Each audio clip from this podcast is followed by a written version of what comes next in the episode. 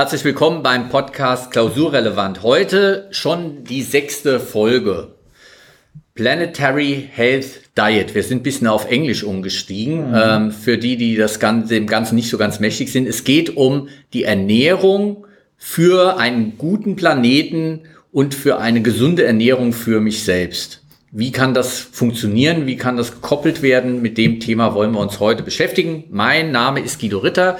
Ich bin Professor an der Fachhochschule Münster hier im Fachbereich Ökotrophologie und Facility Management. Beschäftige mich mit nachhaltiger Ernährung, Produktentwicklung und Sensorik und sitze zusammen wie immer mit Wieland Buschmann. Ich kann ab heute sagen, ich bin äh, Ökotrophologe Yay! Ich habe ähm, meine Bachelorarbeit beendet, äh, die ist auch schon benotet und bestanden.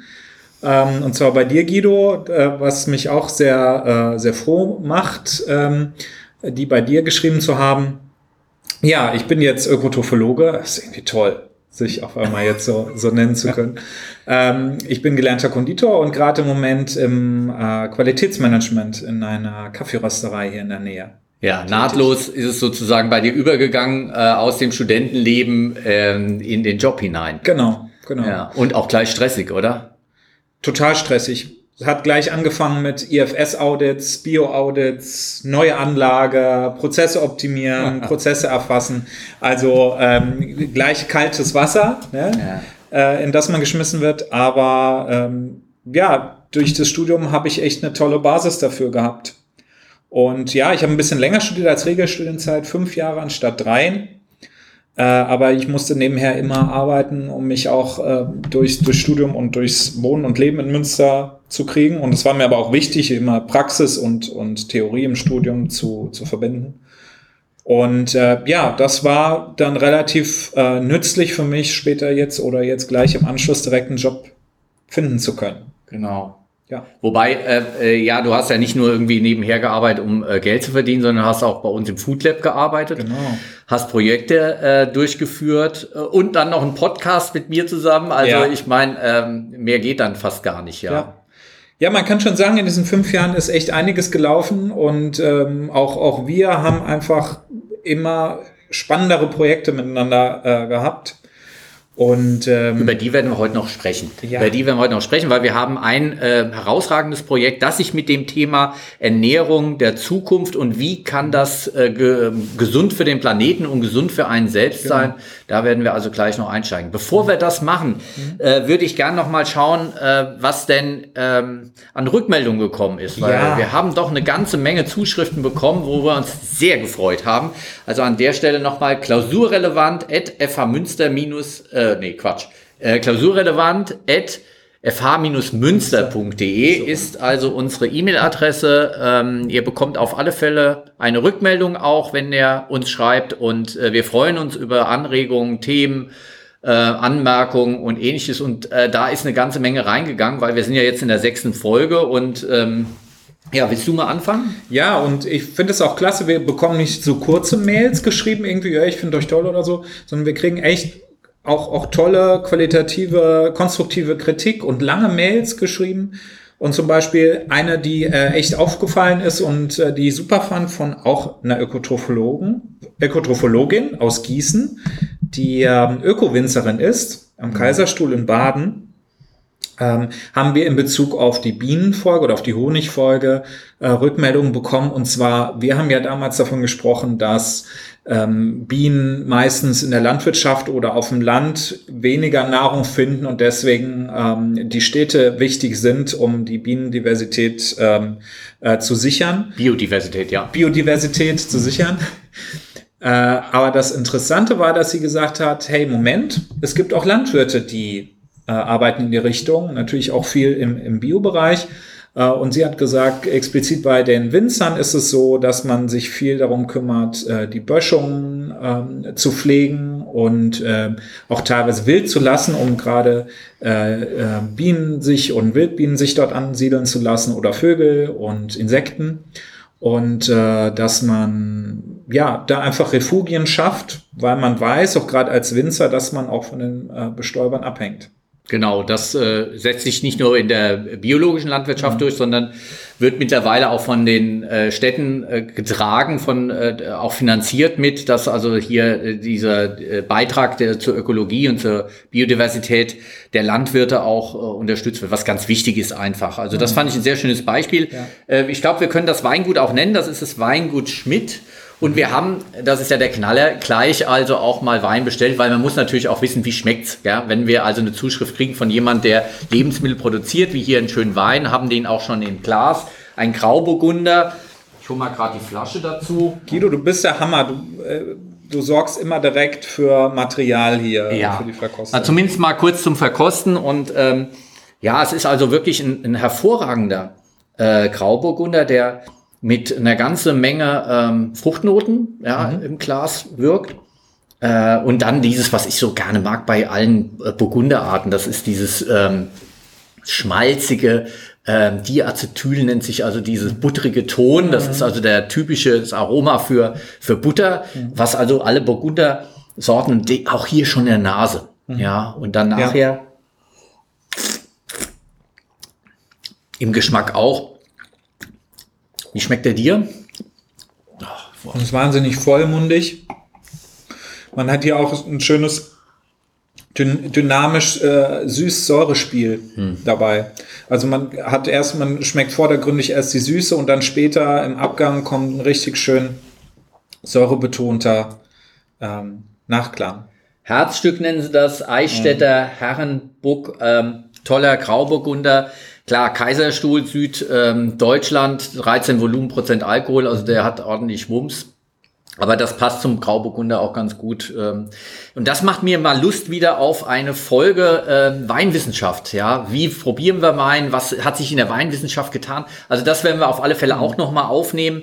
Wird aber nicht die nächste Folge sein. Wir haben aber auch noch andere Rückmeldungen bekommen. Zum anderen sind wir jetzt in der Ernährungsumschau äh, erwähnt worden. Also einem der führenden Zeitschriften in Deutschland zum Thema Ernährungswissenschaften ist unser Podcast jetzt ähm, beschrieben worden, dass wir dort ähm, jetzt unterwegs sind und äh, darauf hingewiesen worden, dass es sich lohnt, ihn anzuhören, so wie ihr es jetzt auch gerade macht. Und ähm, ja, und ich habe noch eine schöne Rückmeldung zur ersten Folge bekommen, mhm. Umami, ja, äh, wo es also sehr stark darum ging, aufgewärmte Gerichte. Und da hat also einer gesagt, äh, als er dann diese Folge gehört hat, hat er seine aufgewärmte Tomatensuppe mit wissenschaftlichem Hintergrund jetzt ganz anders genießen können. Ja. Toll, oder? Ja. Wenn man für sowas sorgen kann. Ja, und auch diese, diese Verknüpfung von Wissenschaft und Genuss, das ist ja auch ja. das, was wir machen wollen. Und mhm. äh, da habe ich auch noch was äh, für dich, Wieland. Ähm, äh, es ist nämlich tatsächlich äh, der Kokumi-Effekt. Wir hatten in der ersten Folge drüber gesprochen. Es gibt also dieses Umami als Grundgeschmack mhm. und dann gibt es noch als besonderen Geschmack, wo man noch nicht so ganz weiß, ob das nur eine Geschmacksverstärkung ist oder ob das auch mit dem Umami zusammenhängt. Mhm. Kokumi. Ja. Aufgewärmte Gerichte, die am nächsten Tag noch mal besser schmecken. Und hier hat jetzt also eine Forschungsgruppe der Technischen Universität München um den äh, Forscher äh, Thomas Hoffmann herum äh, mit dem Leibniz-Institut ähm, tatsächlich den Kokumi-Effekt entschlüsselt. Mhm. Und zwar bei Pfifferlingen. Mhm. Magst du Pfifferlinge? Ich finde Pilze total Hammer. Auch ein Projekt von mir, mal hier eine Pilzzucht gewesen. ja, Aber Pfifferlinge kann man nicht züchten, deswegen ist das auch irgendwie, äh, sagen wir mal, auch eine Rarität unter den Pilzen, wenn man richtig gute Pfifferlinge ja. haben will. So, ne? Aber ich, ich kenne sie auch als sehr geschmacksintensiv, teilweise fleischig, so ja. ne, auch von der Textur, aber auch von dem Geschmack äh, und vom Aroma. Ja, und wir haben ja jetzt gerade ähm, äh, Pilzzeit, also es fängt ja jetzt an. Also jetzt kann man starten mit Pfifferlingen. Und äh, hier kommt es also tatsächlich nach dem, was die ähm, Forscher herausgefunden haben. Äh, äh, wir hatten am Anfang darüber gesprochen, äh, bei der ersten Folge, dass es sich sehr stark um Eiweißsubstanzen handelt, mhm. ja, auf der Basis von Glutamat, äh, die äh, zu diesem Kokumi-Effekt führen. Äh, die Forschergruppe hat jetzt hier herausgefunden, dass es noch ähm, Fettabbauprodukte gibt, aus der Fettsäuresynthese beziehungsweise dann aus der Oxidation, das heißt aus dem Abbau, wenn ich also die Pilze aufschneide oder Pilze liegen lasse oder die Pilze weiter verarbeite, indem sie erhitze und, und ähnliches, dann entstehen weitere Produkte, die aber nicht mit Eiweiß zusammenhängen, sondern hier mit äh, Fettsäuren und äh, ganz, äh, ganz außergewöhnlich Substanzen, deren Name also wirklich äh, chemisch äh, weit äh, über das hinausgehen, was wir jetzt so mhm. ähm, bringen wollen. Also ist, äh, äh, wichtig ist, glaube ich, festzuhalten, sind Fettsäureabbau-Produkte und ähm, sie haben also eine ganz neue Art der ähm, Methodik der Analyse auch entwickelt, eine Ultrahochdruck äh, ähm, entwickelt und daraus erstmal wohl eingesetzt. Also eine ganz spannende ähm, äh, wissenschaftliche Arbeit, die jetzt also gerade ähm, äh, in den Print gegangen ist beim Journal für Agriculture and Food Chemistry. So, da ist das auch aufgeschlüsselt jetzt und ähm, äh, eigentlich auch bewiesen. Pfifferlinge sind was ganz Besonderes. Was auch rausgekommen ist, man darf sie nicht zu viel verarbeiten, auch nicht zu lange liegen lassen, dann werden sie bitter. Weil diese äh, Substanzen, die den Kokumi bringen, können auch in bitter umschlagen sozusagen. Mhm. Auch das ist eine Sache, die hier äh, untersucht worden ist. Äh, fand ich ganz spannend und ergänzt sozusagen das, was wir hier ähm, auch an Rückmeldungen bekommen haben zu unserem äh, Podcast Umami, der ersten Folge, mhm. ähm, wo auch jemand gesagt hat, warum ähm, macht noch mal was extra zu Kokumi. Ja. Äh, das fand ich auch noch mal ganz nett. Vielen Dank dafür. Und auch zum Thema Sauerteig wurde noch mal ein Hinweis gegeben, dass wir das Brot und Sauerteig doch noch mal aufnehmen sollten. Auch das ist ein, ein Themenbereich, den wir uns bestimmt noch ja. widmen werden. Hatten wir ja auch, wenn ihr nochmal nachhören wollt, in der vierten Folge, in der Corona-Folge, sind wir da auch schon mal so ein bisschen drauf eingegangen, ähm, haben an der Oberfläche gekratzt, sage ich mal, von dem Thema, aber da kann man natürlich auch richtig schön intensiv sich mal mit auseinandersetzen. Ja, wie ihr alle oder viele von euch, äh, glaube ich, jetzt gemacht haben, weil äh, Sauerteig ist einfach ein, ein, Thema, was aus Corona herausgewachsen ist. Ja, deshalb mhm. hatten wir es auch gehabt. Hendrik Hase hat uns äh, geschrieben und äh, das fand ich auch ganz nett, weil das, äh, er hat sich früher Wurstsack genannt und mhm. war einer und ist einer ist einer der führenden Influencer und Foodblogger ähm, äh, Deutschlands. Ähm, ganz äh, pfiffiger, netter äh, Typ, der querdenken kann und eine ganze Menge bewegt auch äh, mhm. im Handwerk, ähm, bei den Fleischern, ähm, selbst auch äh, Unternehmer geworden ist und nicht nur drüber spricht, sondern auch selbst macht. Und das äh, macht ihn so sympathisch und nett. Und äh, ja, guckt mal bei ihm rein, Hendrik Hase. Und er findet es ganz nett, was wir machen. Das fand ja, ich. Klasse, dass es so Wellen schlägt. Ne? Genau. Schön. Genau. Mhm. Und äh, das, äh, wo ich jetzt noch mal äh, die Corona aufnehmen will ähm, als Thema, weil wir es beim letzten Mal hatten, äh, es hat sich ja eine ganze Menge getan äh, in der Ernährung, unter anderem auch deshalb, weil wir so viele Videokonferenzen jetzt machen. Mhm. Ich weiß nicht, wie es dir jetzt geht. Ähm, macht ihr auch im, im Job auch äh, Videokonferenzen? Teilweise oder? Konferenzen, Webinare, äh, Sitzungen, ne, Abteilungsleitersitzungen, gerade wenn wir mit dem Außendienst kommunizieren wollten, jetzt gerade retrospektiv in der Krise, haben wir das über, ne, über die gängigen Programme dann einfach über, über Video gemacht. Genau, und da ist dann äh, die Frage, wie ernährt man sich während so einer langen Webinartag oder während einer langen Videokonferenz? Mhm. Was isst man da? Da äh, haben wir auch eine Frage zu bekommen. Äh, was wäre die geeignete Speise? Und ich habe ein bisschen recherchiert. Das Bundeszentrum für Ernährung hat eine sehr schöne äh, äh, Hinweis und Tipps gegeben mhm. äh, zu dem Thema. Äh, einmal Etikette. Auf was muss man achten? Mhm. Äh, währenddessen, dass man da ähm, sich ernährt, äh, weil vor dem Bildschirm sitzen, Leute gucken zu, wenn man isst nicht alles sieht sehr appetitlich aus. Äh, Mikrofon aus. Mikrofon aus. Nicht hören, was da passiert. Äh, genau, das wird auch darauf hingewiesen, ja, auch nicht mit vollem Mund sprechen. Also viele Sachen, die eigentlich äh, schon gängig sind. Aber ähm, es wird auch ein, ein paar nette Tipps gegeben, unter anderem während der Konferenz, was gut stärkt und zwischendrin auch äh, jetzt in den Klausurphasen ganz gut passt, ja, weil da sind wir jetzt hier bei uns zumindest in der Fachhochschule Münster auch angelangt, Studentenfutter, ja. Mhm. Darfst du ja nicht mehr essen. Darf ich nicht mehr essen jetzt? Ein verbotenes Lebensmittel für mich. Ja, habe ich mal mitgebracht, habe ich ja. doch gedacht, hier, ja, Studentenfutter. Es ist einfach die Mischung, oh, es ist einfach die Mischung aus, äh, jetzt habe ich sie im Wasser versenkt, aus Nüssen und Früchten. Mhm. So. Und wir werden ja gleich noch drüber reden, was ist gesund für den Planeten. Ich können jetzt schon mal äh, spoilern. Ja, äh, Nüsse äh, sind also eine der ähm, Rohstoffe der Zukunft, der Lebensmittel der Zukunft, die auch in Deutschland ähm, von den Deutschen Gesellschaft für Ernährung noch nicht genug in den Fokus genommen worden ist. Ich, ich kenne ja gerade die Nüsse mit ähm, als, als Attribute hohe Energiedichte, viele Mikronährstoffe aus kleinem Raum. So ist es. Und ähm, machen schnell satt, wenig Kohlenhydrate. Und von der Seite her ähm, bringen sie eine ganze Menge mit. Eine Handvoll ähm, reicht aus, um hier ähm, eine kleine Zwischenmahlzeit zu haben, die sättigt und äh, viele ungesättigte Fettsäuren auch mit sich bringt. Mhm. Also, Snacken ist wohl erlaubt. Äh, mundgerecht geschnittenes äh, Obst wird hier noch empfohlen. Ein paar Vollkornkekse und so weiter. Was absolutes Tabu ist, sind ähm, Dinge wie ähm, reichlich belegte Sandwiche zum Beispiel. Oder Blattsalate, die dann irgendwie quer über den Mund. Ich sehe schon die Soße ja. im Mundwinkel hängen. Genau. Oder Spaghetti. Keine gute Idee für das gemeinsame Essen im virtuellen Raum. Also Bundeszentrum für Ernährung als ähm, und für euch als Tipp äh, Studentenfutter. Oder auch toll, ähm, äh, eine Idee für ein Startup vielleicht, ne? die Versorgung von äh, Videokonferenzteilnehmern. Dass man sagt, hey, wir liefern euch dieses gesunde Essen. Ne? Ihr sagt uns, wann ist die Konferenz. Zack, kriegt den Teller Rohkostnüsse und äh, sonstige Sachen geliefert, um ohne euch drum kümmern zu müssen. Genau, das wäre natürlich auch noch was. Und äh, ich habe letztens gesehen, es gibt statt Studentenfutter gibt es auch Professorenfutter. Aha, was ja. ist da denn anderes drin?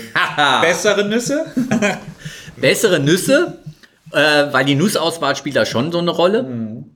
Aber vor allem sind keine Rosinen, sondern sind äh, getrocknete Kirschen oder getrocknete Cranberries. Oh. So, also, weil äh, Nüsse, äh, die Rosinen können ja doch mal polarisieren. Es gibt ja Menschen, die mhm. lieben es und Menschen, die hassen es. Mhm. Ähm, und äh, von der Seite her, äh, wer also kein Studentenfutter mag, kann auch auf Professorenfutter umsteigen. Okay. Ähm, ansonsten, was ist sonst noch so bei, bei uns passiert? Ähm, ja, das Wichtigste ist, glaube ich, ich habe es endlich geschafft, deine Bachelorarbeit äh, zu lesen, zu bewerten und äh, äh, von der Seite her hast du es geschafft. Herzlichen Glückwunsch. Super, vielen Dank. Ähm, äh, tolle, tolle Nummer, dass du das äh, am Ende so durchgezogen hast und äh, jetzt äh, kein Student mehr bist. Hm. Wie fühlt sich das an? Ja. Ähm ja, es fühlt sich irgendwie gut an, die Sache abgeschlossen zu haben und durchgezogen zu haben. So und ähm, ich glaube, also der Weg ist das Ziel. Äh, über diese ganze Zeit, über diese fünf Jahre, habe ich einfach wahnsinnig viel gelernt. Ob das jetzt ähm, den Gipfel erfahren hat in der Bachelorarbeit, äh, sehe ich nicht so, sondern es war davor einfach so wahnsinnig viel an Projekten, an ähm, äh, Leuten, die man kennengelernt hat. Also dieses Netzwerken war un unglaublich wichtig und äh, deswegen sagen wir mal so, hätte ich nur Regelstudienzeit gemacht, hätte ich vieles oder viele Vorteile und viele Menschen nicht kennengelernt. Ja. Und deswegen war das nicht schlecht und auch mal ähm, für den einen oder anderen bei euch äh, da draußen, die noch am Studieren sind, ähm, man muss nicht durchpreschen. Keiner zwingt einen in Regelstudienzeit fertig, fertig, zu, äh, fertig zu werden. Manchmal lohnt es sich halt einfach so ein bisschen Druck rauszunehmen, sich Zeit zu lassen und ähm, auch spontan zu sein und auf äh, solche Projekte ne, versuchen, in allem, was einen interessiert, mitmachen zu können ja. und einen Fuß in die Tür zu bekommen. Weil es gibt einfach, äh, das eröffnet einem dann später für den Arbeitsmarkt wahnsinnig viele Chancen und Möglichkeiten. Ja. Und das äh, kann ich nur unterstreichen. Also äh, Zeit spielt da äh, die wenigste Rolle, sondern die Entwicklung, äh, die man macht, die Reif, die man über das Studium auch bekommt. Das ist auch das, was bei uns äh, Arbeitgeber dann auch nachfragen. Die sagen, äh, ich brauche jemanden, der ähm, auch mal einen Telefonhörer in die Hand nehmen kann, mit Kunden reden kann, mhm. der äh, kommunikativ ist, der sich entwickelt hat und äh, sich auch Dinge traut und auch eine gewisse Erfahrung schon mitbringt. Und mhm. das kannst du einfach in einem äh, ganz schnell durchgezogenen Bachelorstudium direkt nach dem Abi äh, und dann mit, was weiß ich, 21 fertig, ähm, mhm. kannst du das als Mensch äh, einfach noch nicht die Reife so mitbringen. Ähm, ja, manche schaffen es auch in der mhm. Zeit. Aber es ist dann doch eher die Ausnahme und da sollte man sich schon ein bisschen Zeit gönnen, ja. um auch wirklich äh, das, was äh, auch Hochschule bietet, ähm, auch annehmen zu können. Ja, und vor allem, da sind so viele tolle Angebote und, und Workshops und Kurse und Studium Generale bei uns jetzt auch am Fachbereich. Das sind Sachen, die kriegen wir kostenfrei zur Verfügung gestellt. Das ist einfach Wahnsinn. Man muss das so lange nutzen, wie man es kann. Wenn man später nicht mehr Student ist, dann muss man für alles zahlen und zwar nicht zu knapp. Ja. Das sind Weiterbildungen. Hier kriegen wir es quasi ähm, ja geboten. Die Angebote sind da. Man muss sie halt, man muss sie halt nehmen. So, man muss sich die Zeit dafür nehmen und ähm, die Interesse auch mitbringen irgendwie. Ja. Also nochmal Plädoyer für alle, die jetzt noch studieren und heute, heute zuhören ähm, in diese Richtung. Dann hatte ich noch einen tollen Dienstgang gehabt. Mhm. Wir haben ja einen zweiten Campus äh, in Steinfurt und dort äh, sind also die äh, naturwissenschaftlichen Fachbereiche, äh, Elektrotechnik, aber auch äh, Physik, äh, Ingenieurwissenschaften. Und ähm, äh, dort gab's einen, gibt es einen Kollegen, ähm, der ein Raster-Elektronenmikroskop hat und mich angesprochen hat, äh, dass er ganz gerne Lebensmittel, speziell Milch und Milchersatzprodukte unter dem Raster-Elektronenmikroskop, also im Nanobereich, mhm. Nanometerbereich dann ähm, sich anschauen möchte und ähm, die Strukturen, die sich da ergeben, äh, da äh, habe ich dann nochmal drüber geschaut, was mhm. da sich äh, für Strukturen zeigen äh, um das zu interpretieren sozusagen. Äh, da haben wir zusammen dann dran gearbeitet mhm. und der Knaller war dann gewesen, als wir alle Milchsorten durch hatten und auch ja. alle Milchersatzprodukte wie Hafertrink und so weiter. Mhm. Ja, und dann sind wir auf die Idee gekommen, wäre es auch eigentlich auch mal ganz nett, Muttermilch äh, unter dem Rasterelektronenmikroskop. Wie mhm. unterscheidet sich das ja mhm. von dieser Struktur, gerade dieser Fettkügelchen, die sich da abbilden? Mhm. Und da kam deine Frau, mhm. Annika, ins Spiel, auch noch Studentin mhm. äh, hier am, am Fachbereich. Und Annika hat mir dann freundlicherweise jemand vermittelt, der ähm, die also Muttermilch im Moment zur Verfügung hat und äh, und für Forschungszwecke bereit ist, sie abzugeben. Äh, ja, ein paar Milliliter. Es hat ja mhm. im Prinzip äh, hätte auch ein Tropfen gereicht.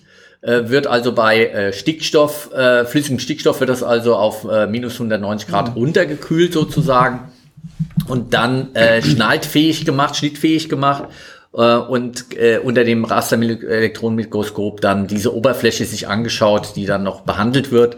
Und dann kam also ein tolles Bild bei raus. Und mhm. äh, ja, und da habe ich die Muttermilch abgeholt und habe die dann nach Steinfurt gebracht und mir dann auch ja. die Apparatur äh, des Kollegen auch angeschaut. Ähm, und da sind dann Fotos entstanden daraus. Das sind Fotos entstanden und die werden jetzt äh, wahrscheinlich bei Quarks und Co. oder ähnlichen Wissenschaftsformaten mhm. äh, dann genutzt und äh, sind da beschrieben und jetzt auch in der Fotodatenbank ja. äh, äh, zu äh, sich anzuschauen. Also wer über die Fachhochschulseite sich das angucken will, ähm, bei dem Kollegen Martins in mhm. der äh, physikalischen Ingenieurwesen ist das also einsichtbar und wir haben auch eine kleine Pressemitteilung dazu rausgegeben. Also das kann man ich, nachlesen. Ich fände es gar gar nicht schlecht. Vielleicht könnte man daraus eine künstlerische Vernissage machen. So alle Milchsorten nebeneinander in Großperspektive, weiß ich nicht, DIN A0 oder, oder größer an der Wand nebeneinander zu haben. So, ne? ja. Und der Besucher muss raten, vielleicht, welche Milchsorte habe ich da gerade vielleicht auf molekularer Ebene. Ja, cool. Vielleicht mal was für eine Ausstellung. Also das war für mich so eins der, der Highlights gewesen, eine neue Technologie kennenzulernen, mhm. äh, als Analyseapparatur, äh, die ich noch nicht gekannt habe und das äh, verknüpft mit dem Thema Muttermilch. Kommen wir zum Thema unserer Folge heute. Ja, endlich. Ja, endlich, ja. Ähm, es sind nämlich nur noch 30 Ernten und dann haben wir das Jahr 2050, dann sind 10 Milliarden Menschen auf diesem Planeten mhm. und die wollen satt werden und auch möglichst selbstbestimmt satt werden und auch so satt werden, dass es für sie gesund ist mhm. und auch für den Planeten. Mhm. Äh, die Idee, äh, wie kann ich sozusagen die beiden Elemente, äh, Gesundheit für mich persönlich und Gesundheit äh, im ökologischen Sinne für den Planeten äh, zusammenbringen und gibt es da eine Ernährungsempfehlung zu? Das ähm, hat Wellen geschlagen und war bahnbrechend im Ende letzten Jahres gewesen, mhm. weil ähm, die eine Eat Lancet Kommission, also 37 weltweit führende Wissenschaftler im Bereich Ökologie, Nachhaltigkeit, Ernährungswissenschaften haben sich zusammengetan mhm. und haben berechnet, was ist gut und gesund für den Menschen und was ist gut und gesund für den Planeten weltweit gesehen, um es möglich zu machen, dass wir auch in Zukunft ähm, diese beiden Bereiche abdecken können. Mhm. Und die also haben äh, tatsächlich am Ende äh, das Ganze äh, veröffentlicht unter dem äh, Titel äh, Planetary Health Diet, mhm. also äh, planetare Gesundheitsernährungsform. Ähm, und ähm, da kamen einige überraschende Dinge raus. Zumindestens äh, hat auch die Deutsche Gesellschaft für Ernährung ähm, mhm. äh, da gesagt, okay, vieles machen wir schon richtig, auch hier in Deutschland, aber es gibt so ein paar Dinge, die wir auch noch verbessern können. Ja. Und das wollen wir uns heute mal ein bisschen anschauen. Ähm, Hört sich aber erstmal nach einem Riesenthema an. Wie, wie entwickle ich eine Diät für den ganzen Planeten? ja. das ist schon ein krasses also, Aufgaben. Absolut. Also da stecken ein paar äh, wissenschaftliche Fallstricke auch drin. Also erstmal mhm. das Thema, was ist gesund? Mhm. Wie ist Gesundheit definiert? Wie ist eine gesunde Ernährung definiert? Wer mhm. die eigentlich gar nicht gesund sein? Also wie ist eine Ernährung für eine für Gesundheit sozusagen definiert? Ja. ja. Ähm, äh, da äh, leben wir auf dem Planeten äh, jetzt im Moment aktuell 7,7 Milliarden Menschen und jeder von uns ist individuell. Jeder ja. hat eigene Bedürfnisse, eigene ähm, äh, Abbauprozesse, ähm, die Bioverfügbarkeit der Substanzen ist äh, in jedem Körper sehr unterschiedlich. Wir haben andere Mikroorganismen bei uns im, äh, im Dickdarm, die das auch unterstützen. Ähm, und ähm, vor dem Hintergrund äh, überhaupt eine Empfehlung zu geben, was für alle Menschen auf diesem Planeten mhm. zutreffend ist, ist äh, eine Herausforderung. Die Weltgesundheitsorganisation ähm, hat für alle Menschen auf diesem Planeten im Prinzip nur eine Empfehlung gesundheitlich für gesunde Ernährung rausgegeben. Mhm. Ähm, esst viel Obst und Gemüse. Mhm. Viel mehr machen sie nicht. Weil, ähm, ja, wie willst du jetzt einem Inuit äh, in der Arktis sagen, hier, äh, ess mal mehr äh, Zitrone?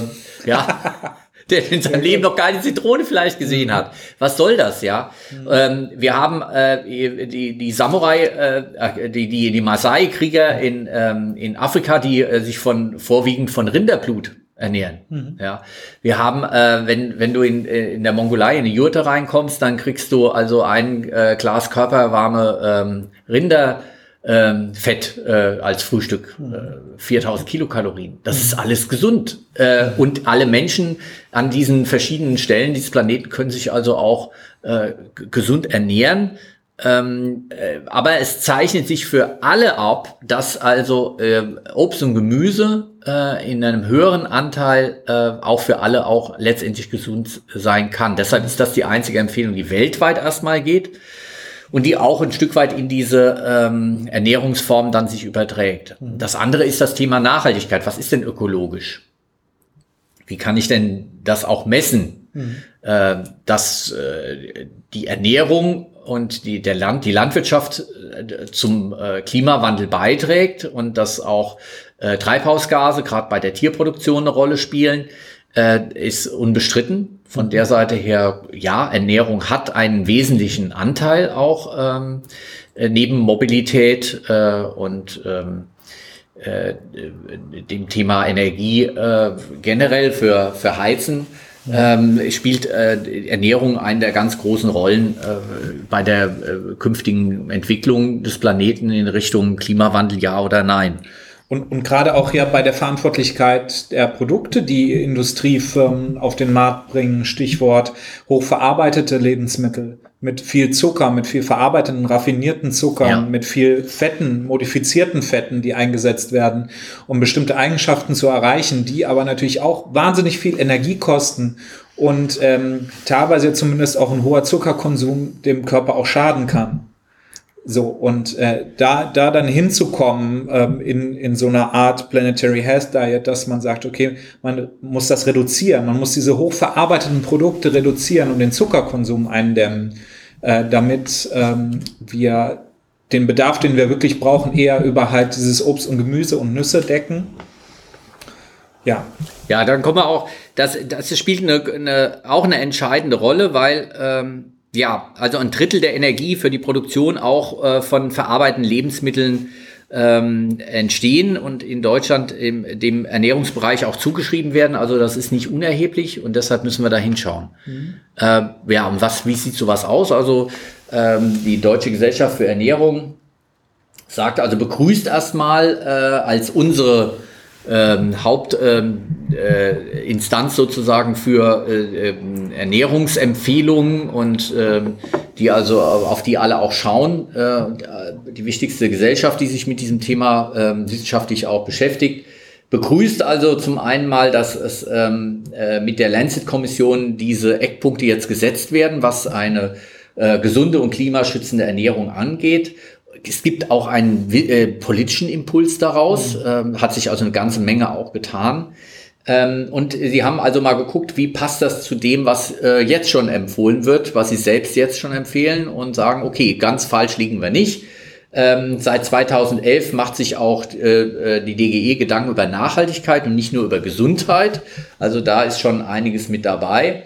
Aber es gibt noch Entwicklungspotenzial, weil, also was übereinstimmt ist, Obst und Gemüse soll ähm, einen hohen Anteil an äh, in unserer Ernährung annehmen und auch äh, soll das ausmachen. Der Anteil an tierischen Produkten soll deutlich geringer werden. Mhm. Wir essen einfach zu viel Fleisch. Mhm. So ist es einfach. Ja, wir müssen zum Sonntagsbrat zurück. Der Anteil äh, an Fleisch in unserer Ernährung ist einfach deutlich zu hoch. Ähm, das hat äh, einfach äh, eine Auswirkung auf ähm, das Klima, äh, Treibhausgase, die Energieerzeugung, äh, die Menge an Gülle, an Nitrat, die dadurch ähm, entsteht, bringt den Nitrathaushalt durcheinander. Also wir ähm, müssen Futter importieren ja, von der Fläche äh, Österreichs als, ähm, als weitere Ackerfläche, die wir brauchen, um die Tiere hier zu füttern, die äh, wir im Moment mästen. Die Fläche Österreichs brauchen wir auf diesem Planeten, um Soja zum Beispiel anzubauen, äh, zum größten Teil im Amazonasgebiet, um Soja dann zu importieren, um diese äh, Tiere dann zu messen. Das ja, kann einfach nicht richtig sein. Hm. Ja. Und deshalb ähm, muss auch weltweit sozusagen der äh, Konsum an tierischen Produkten äh, niedriger sein. Wir müssen uns da also begrenzen. Äh, das passt auch zu dem, was bisher gesagt wird. Äh, was neu ist sozusagen, äh, Hülsenfrüchte. Mhm. Hülsenfrüchte fällt im Moment auch ähm, in den äh, Empfehlungen der DGE noch unter Gemüse mhm. allgemein. Ja. Und äh, Hülsenfrüchte sind also Erbsen, Bohnen, Linsen, jetzt neuerdings auch äh, äh, wieder angebaute Lupine. Ja. Mhm. Das äh, ist eine der Hülsenfrüchte, mit denen wir uns in Produktentwicklung auch sehr stark beschäftigen, mhm. weil sie auch heimisch ist und hier auch angebaut werden kann. Ja, wir wollen weg vom Soja und von dem Importieren. Äh, auch Sojabohnen sind Hülsenfrüchte, die reich an Protein einfach sind, wenig Kohlenhydrate, ja, geht so, äh, aber reich an Proteinen auch sind und ähm, äh, äh, deshalb auch äh, wunderbar äh, zur gesunden Versorgung anstelle von Fleisch auch ähm, äh, treten können, um einfach in der guten Kombination auch eine äh, gesunde Proteinversorgung auch äh, zu gewährleisten, weil die Proteine ein Flaschenhals sind. Und, und, und gerade bei, der, bei dem Anbau dieser Produkte, auch gerade die Lupinen hast du angesprochen, die können auch ähm, als Zwischenfrüchte dienen in der Landwirtschaft.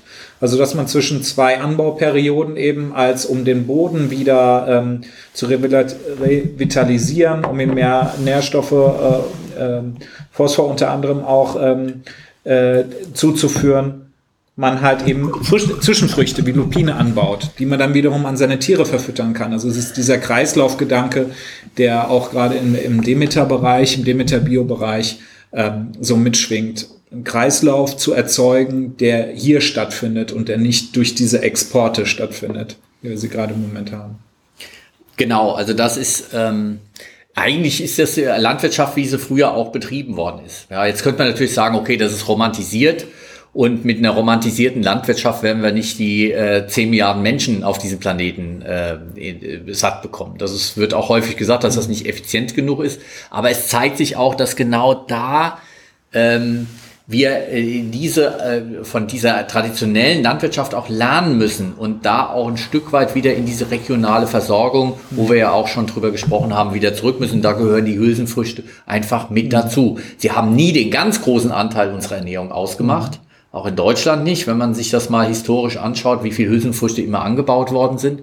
Aber dennoch ähm, ist äh, das in den letzten 50 Jahren deutlich äh, in den Hintergrund getreten. Das muss wieder neu passieren. Die Deutsche Gesellschaft für Ernährung will also die Hülsenfrüchte jetzt neu definieren. Da sollte man also diese ähm, äh, 75 Gramm äh, täglich sollte man also mit in die Ernährung mit aufnehmen. Das ist schon ordentlich, also da mhm. gehört was dazu. Und das Zweite, was neu ist, äh, wo wir jetzt beim Studentenfutter auch wieder sind, Nüsse. Mhm. Aha, so 50 Gramm Nüsse am Tag gehört äh, zu einer Planetary Health Diet mit dazu. Mhm. Ungesättigte Fettsäuren, du hast gesagt, Mineralstoffe, Vitamine spielen eine große ja. Rolle, die noch mit drin sind. Spurenelemente. Spurenelemente haben wir eine ganze Reihe mhm. mit drin. Ähm, also Nüsse sind richtig, richtig tolle ähm, Rohstoffe für zur Verarbeitung äh, oder aber einfach als Snack zwischendrin. Also mhm. es gibt ja nichts einfaches als ein paar Nüsschen mal äh, zu essen. Mhm. Aber natürlich auch kalorienreich, deshalb darf man es nicht übertreiben an der Stelle. Es sind viele Fette drin, aber auch viele ungesättigte Fette, die auch dann entsprechend gut sind.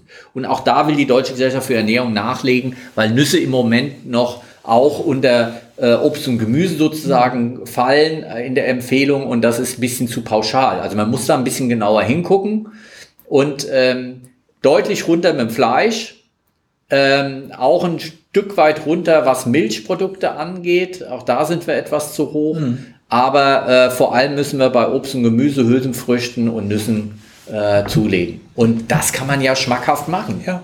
Gleich dazu eine Anregung, und da beziehe ich mich nämlich auf unsere letzte Folge, die Heimatfolge Erbarme die Hesse komme. Und zwar, was haben wir thematisiert? Baden-Württemberg? Linsen mit Spätzle. Ja. So, da haben wir unsere, da haben wir auch noch eine Kombination der biologischen Wertigkeit ähm, der verschiedenen Proteine, pflanzlich, pflanzlich in der, äh, in der Linse sowie äh, tierisch im Ei in den Eierspätzle. Ja. Und können damit halt die biologische Wertigkeit der Proteine auch nochmal zusätzlich erhöhen. Also nochmal ein Benefit mehr. Genau. Und das könnt ihr direkt auch zu Hause machen. Also einfach Spätzle, Spätzle kochen. Man kann entweder, man schabt sie selber äh, indem man ähm, äh, schön äh, sich Eier aufschlägt und zusammen mit Mehl äh, verschlägt mit dem Holzlöffel traditionell, bis, bis der Teig richtig zähflüssig vom Löffel fließt und Blasen schlägt. Und dann kann man die durch eine Kartoffelpresse in äh, siedendes Wasser reingeben. Dann kann man sich selber auch Spätzle machen. Oder man kauft sie äh, fertig getrocknet, kocht sie sich, kocht sich Linsen hebt ein bisschen was vom Nudelwasser auf und verbindet diese Sachen zusammen und dann hat man ein schön schlonziges Essen und einfach lecker. Genau, wie ist es eigentlich mit dem, äh, mit dem Mythos, du musst unbedingt äh, die äh, Linsen vorher äh, in Wasser einlegen? Mhm. Man sagt ja, die Kochzeit sinkt dann wenn die Leguminosen eingeweicht sind. Wenn sie eingeweicht worden hm. sind. Aber bei den Linsen ist es ja eigentlich gar nicht notwendig. Nee. Ja, also da, da spielt das ja keine Rolle. Ja. Das ist eher auch äh, so ein bisschen hat das was von Mythos zu tun. Äh, da werden wir uns auch nochmal hm. äh, in einer eigenen Folge um die äh, Hülsenfrüchte drum kümmern, hm. weil die äh, einen wesentlichen Anteil sind. Aber Linsen kann man einfach kochen. Gut, braucht ein bisschen länger, wenn man sie nicht vorher eingelegt hm. hat. Aber letztendlich dauert es nicht lange. Also es ist ja, ja, nicht so, dass du da einen Tag vorher alles vorbereiten musst, um eine schöne Linsensuppe zu hm. machen ja, oder Linsen so äh, zu machen.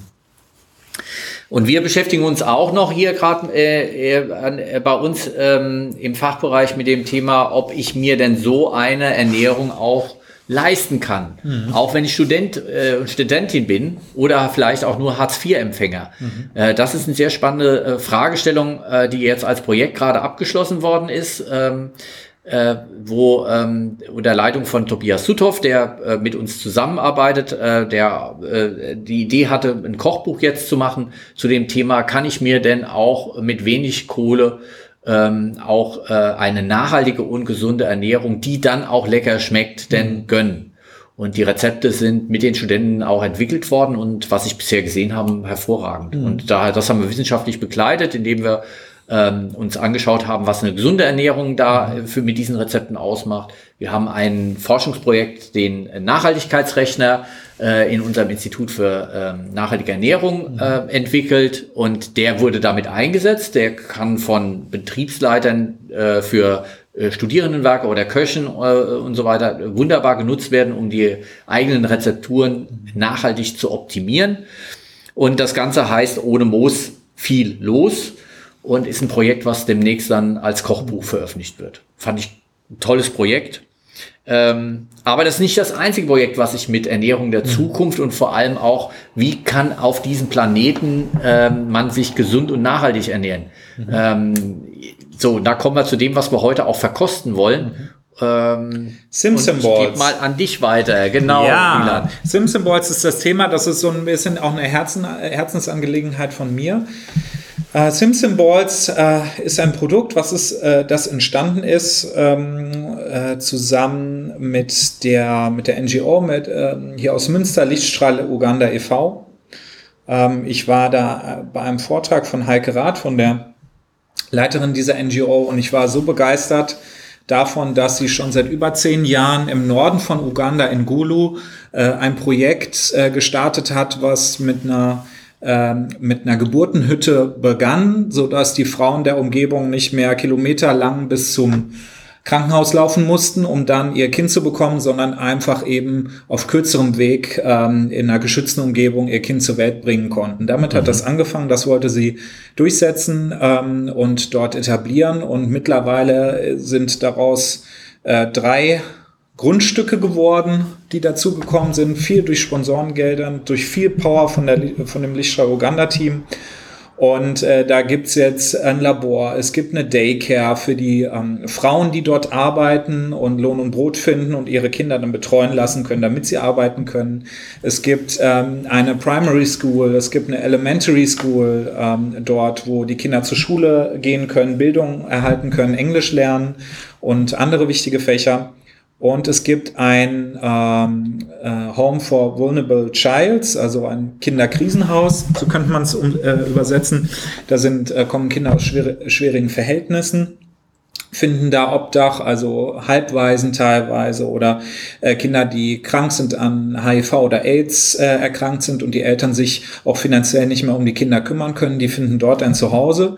Und das war eine Gruppe von ähm, ja, Ende 2018 waren das äh, roundabout 30 Kinder. Und äh, da haben wir uns überlegt, ähm, ich und eine Kommilitonin von mir, die Jolene Malzahn, äh, aus dem, die den Masterabschluss in äh, Ernährung und Gesundheit gemacht hat, kamen wir auf die Idee, hey, wie können wir da unterstützen? Wie können wir durch unser Wissen, was wir als Ökotrophologen im Studium und danach erlangt haben, wie können wir unseren Beitrag dazu leisten, dass die Kinder ähm, sich besser ernähren können? Ja. Und da war das große Thema Mikronährstoffmangel. Ja. Die Kinder dort, die werden satt. Die haben, ähm, die, die bekommen äh, regelmäßige Mahlzeiten morgens, mittags, abends. Ähm, diese Mahlzeiten basieren aber auf Mais auf Maismehl Ja, ich habe da Fotos gesehen, das ist so eine Art Maisschlempe, mhm, genau. was die da kriegen, ja. Es ist ein Mais-Porridge, da ist wahnsinnig viel Zucker drin, der ist total süß. Ich Ach. konnte, ich konnte ja. nicht essen oder trinken. Das ist teilweise so, so flüssig, dass man ihn trinken kann morgens. Und sie bekommen mittags und abends äh, Maisbrei, der nennt sich Posho dort, und Bohnen dazu, gekochte Bohnen. Ja. Und das jeden Tag. Außer, also wirklich jeden Tag in der Woche, manchmal gibt es ein bisschen Gemüse dazu, wenn es gerade mal verfügbar war und auch vom, vom finanziellen her machbar ist. Und einmal die Woche gibt es aber Fleisch, um den Kindern so ein bisschen äh, andere Nährstoffe auch zuzuführen, Rindfleisch. Ähm, so, also die Kinder werden satt, aber über die Zeit weg und auch in der Entwicklung haben sie teilweise wirklich Mangelerscheinungen, weil sie viele Mikronährstoffe nicht bekommen. Und dann war eure Idee gewesen, Simsim Balls. Jetzt musst du noch mal sagen, was das heißt. Genau, Simsim Balls sind hochenergetische Snacks. Das sind Kugeln, ebenso wie aus dem Trend Energy Balls, die man jetzt teilweise auch in vielen Cafés kaufen kann. Ähm, das ist ein hochenergetischer Snack. Da sind gerade auch angesprochene, da sind Nüsse drin, da sind Erdnüsse drin. Äh, Sesam als Saat, das ist die Hauptzutat. Simsim heißt nämlich auf Acholi, dem Dialekt dort, Sesam. Deswegen heißt ja. Simsim Balls. Also Hauptzutat Sesam, dann sind Erdnüsse drin, dann ist Orange drin. Orange brauchen wir auch als Vitamin C-Lieferant, um teilweise das Eisen, was in den Nüssen und Saaten drin ist, äh, verfügbar zu machen für unseren äh, Stoffwechsel. Ähm, es sind Bananen drin, um ein bisschen Süße reinzubringen und um die Bindung von so einem Kugel, von so einer ähm, äh, Müsli-Kugel zu ähm, erreichen. Und es ist Hirse drin.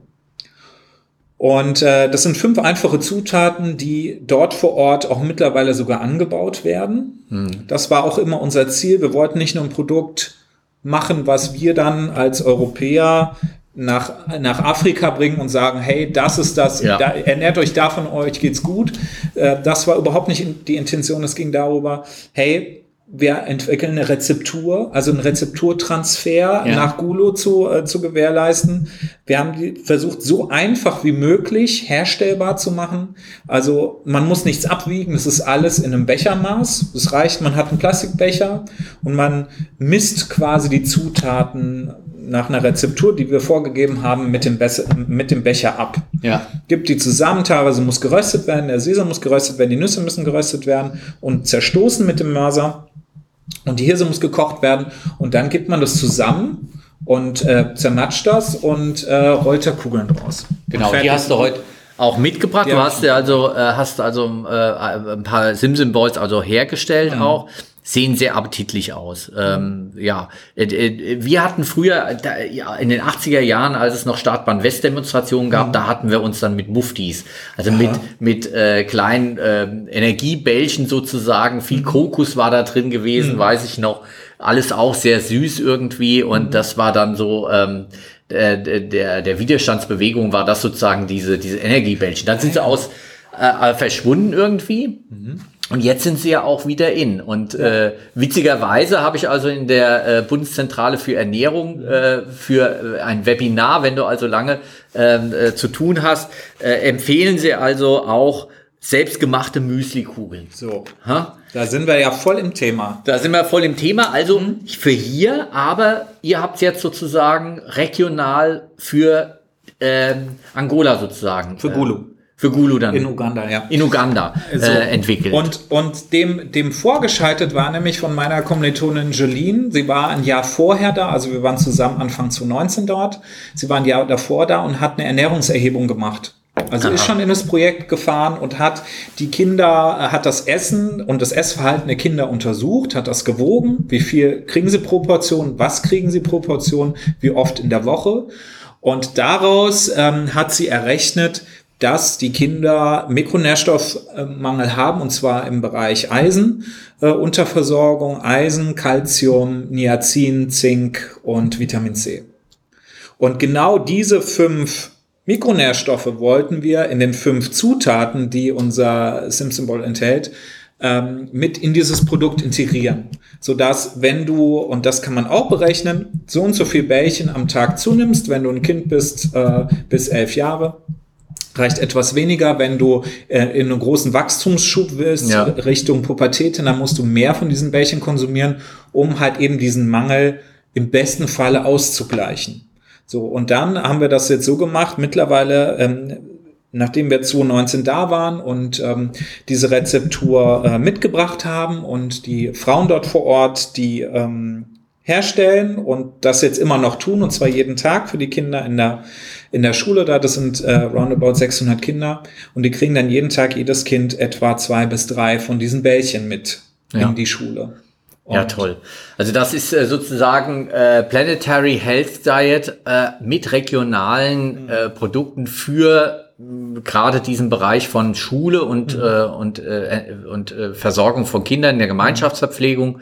Äh, toller Ansatz. Und dieser tolle Ansatz, ich durfte ihn ja mitbegleiten, ein Stück weit. Also vor allem Joachim Gardemann hat das gemacht, aber ja. bei der Produktentwicklung war ich auch ein bisschen mit mhm. dabei gewesen. Das Ganze ist ja auch im Food Lab passiert. Genau. Im Rahmen von unserem Innovationsraum. Ja im Innovationsraum, der, der gerade für solche Projekte ist. Also wenn ihr, äh, wenn ihr Studenten seid bei uns am Fachbereich und einfach Ideen habt, ihr könnt euch dort ausprobieren, ihr kriegt den Raum, ihr kriegt den Zeitraum auch, äh, um euch auszutoben, ihr kriegt Unterstützung von, ähm, von Albrecht Fleischer und von den ähm, äh, Studenten, die dort arbeiten oder von dir beratend und dann kann man einfach loslegen und ja. kann gucken, hey, meine Idee, ist die so umsetzbar? Wenn nein, will ich daran arbeiten, dass sie umsetzbar wird oder wenn ja, was mache ich da draus? Genau, und die war ja so gut gewesen, eure Arbeit, dass sie am Ende auch prämiert worden ist. Also das wollen wir genau. ja nicht vergessen.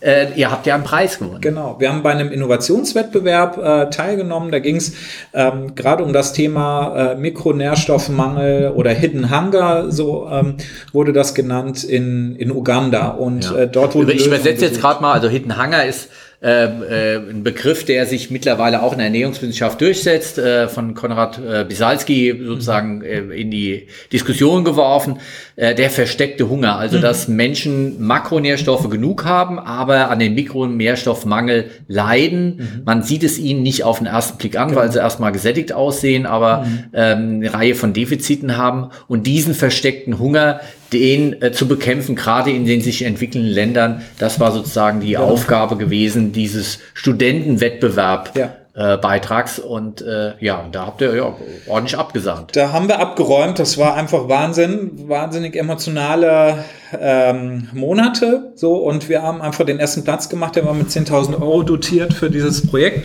und das hat uns als Anschub ähm, ähm, Anschub genügt, um diese Sachen, um dorthin zu fliegen, um die Rezeptur äh, vorher zu entwickeln, dorthin zu fliegen, dort zu implementieren ähm, und auch für die ersten Monate ähm, der Lichtschall Uganda die finanziellen Mittel zur Verfügung zu stellen, die Rohstoffe zu kaufen. Genau, die, die Saat zu kaufen, damit genau. das Ganze dann zum Laufen genau. kommt. Das probieren wir jetzt gerade mal. Ja. Schnapp Nebenher, so neben, schnappen uns mal so ein Bällchen, die also ähm, ja, äh, äh, Pralinen groß sozusagen, ähm, wo äh, die Hirse als Stückchen zu sehen ist, die äh, Nüsse noch mal ein bisschen rausgucken. Sehr nussig auch. Riecht sozusagen. Das Sesam kommt natürlich ganz intensiv raus. Das ist vom Aroma her, ich rieche jetzt erstmal dran. Und ja, nicht besonders süß, viel zu, viel zu kauen. Mhm. Und das war uns wichtig, weil äh, die Kinder dort vor Ort, die kriegen halt eben diesen süßen Maisbrei schon morgens. Und uns war wichtig, nicht noch mehr Zucker oder Honig damit reinzubringen, weil es das auch nicht braucht. Nee, und du wirst ja dran gewöhnt sozusagen an. Mhm. Und je mehr du an süß gewöhnt wirst, umso mehr brauchst es dann auch. Ähm, das ist so ein Teufelskreis, aus dem wir jetzt gerade mit der Zuckerreduktionsstrategie auch versuchen, wieder auszusteigen, mhm. Rezepturen langsam runterzufahren, Anführungsstrichen. Mhm und äh, uns als Gesellschaft äh, äh, von dem äh, sehr äh, süß gewordenen Grundgeschmack mhm. wieder wegzukriegen und wegzukommen. Ähm, und wir sehen, wie schwierig das auch ist, äh, da die Akzeptanz auch zu ja, finden. und deshalb erst gar nicht damit anfangen, äh, ist schon eine Möglichkeit. Ähm, es braucht nicht immer, weil es hat ja eine gewisse Rundsüße. Es ist ja nicht so, dass mhm. es jetzt nicht süß ist, aber es, die, es ist ja die reine Süße, die jetzt aus äh, auch der Erdnuss, die Erdnuss hat ja auch immerhin sechs Prozent äh, Zucker, deshalb sind die Erdnüsse ja auch so lecker. Ja, weil sie, äh, wenn sie dann noch bisschen gesalzen sind, im Prinzip alles mitbringen mhm. äh, und äh, gegenüber äh, allen anderen Nüssen auch noch ein bisschen Zucker mit drin haben sodass also geröstete Erdnüsse äh, die Verführung pur sind, weil es alles äh, drin haben, was man nur äh, mhm. braucht sozusagen. Ja, und da haben wir, die haben wir ja auch hier mit drin, mhm. die Erdnüsse, und äh, die, ähm, die bringen natürlich auch noch mal ein bisschen natürliche Süße mit rein. Ja. Und dann noch der äh, Orangensaft, gell? Orangensaft, genau. Mm, okay. Wie schmeckt's dir denn? Sehr gut. Man muss viel kauen. Man muss viel kauen. Man hat viel Se äh, man hat auch Sesam zwischen den Zähnen und so. Manche Leute stört das, aber wenn man, wenn man dann mal so ein Bällchen gegessen hat, dann denkt man, boah, also wie wahnsinnig sättigend das auch sein kann. Das ist jetzt ein Ball von vielleicht 40 Gramm. So, ne? Und der ist einfach absolut, isst zwei davon, brauchst nichts zum Mittagessen. Ja, kann ich mir so. gut vorstellen. Also das äh, ist für mich eine runde Geschichte. Mhm. Tolle Produktentwicklung, tolle Sache. Ähm, von der Seite her haben wir äh, heute ganz viel besprochen. Also als Fazit, ähm, äh, Planetary Health Diet. Ähm, also es ist möglich, sich sowohl für sich selbst als auch für den Planeten gesund zu ernähren. Das ist auf allen Stellen dieses Planeten möglich.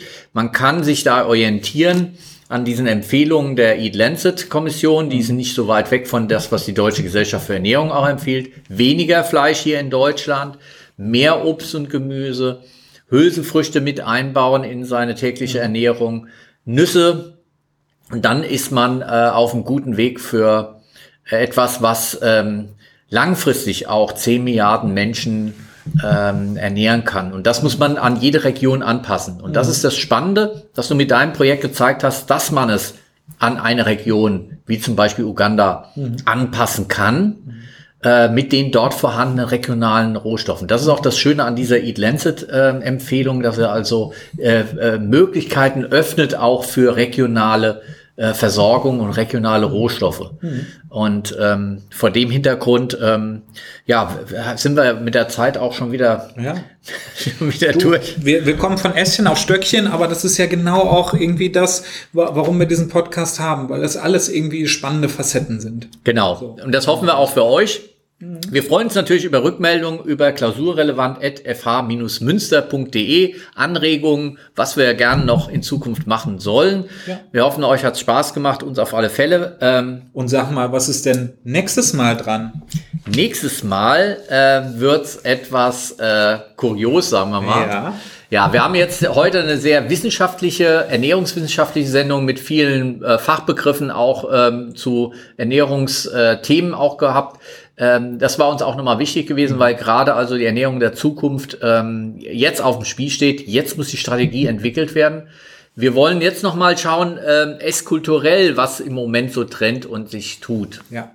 Und ich bin, ja, ich bin ja auch ein Fan von, dass wir genau in unserem Podcast auch dieses so polarisieren, wie halt eben auch die Kultur wahnsinnig viele Facetten hat. Und zwar wird es um ein krass anderes Thema gehen, und zwar Hashtag Foodporn wird die nächste Folge heißen. Ähm, oder wie aus Gourmets Foodisten werden. Genau. Die Foodies oder Foodisten äh, sind eine neue Gruppe von Menschen, die äh, sehr viel ihr Essen fotografieren. Mhm oder auch im, im krassesten äh, nur fotografieren und nachher gar nicht essen mhm. äh, und, und sich darüber definieren auch. Mhm. Ja, früher hat man sie Gourmets genannt, mhm. aber was auch der Unterschied zwischen diesen zwei Gruppen ist mhm. und was das Ganze mit Foodporn zu tun hat, das werden wir beim nächsten Mal uns angucken. Und was Mukbang ist, das war, das war ja sowieso die krasseste äh, Geschichte. Das ist ganz krass, genau. Mukbang, also seid gespannt, wer es noch nicht kennt. Mukbang ist ein der Themen, die wir auf alle Fälle entschlüsseln werden und euch vorstellen werden. Wir sind soweit fertig für heute. Ähm, viel Spaß noch, lasst euch schmecken. Bis dahin.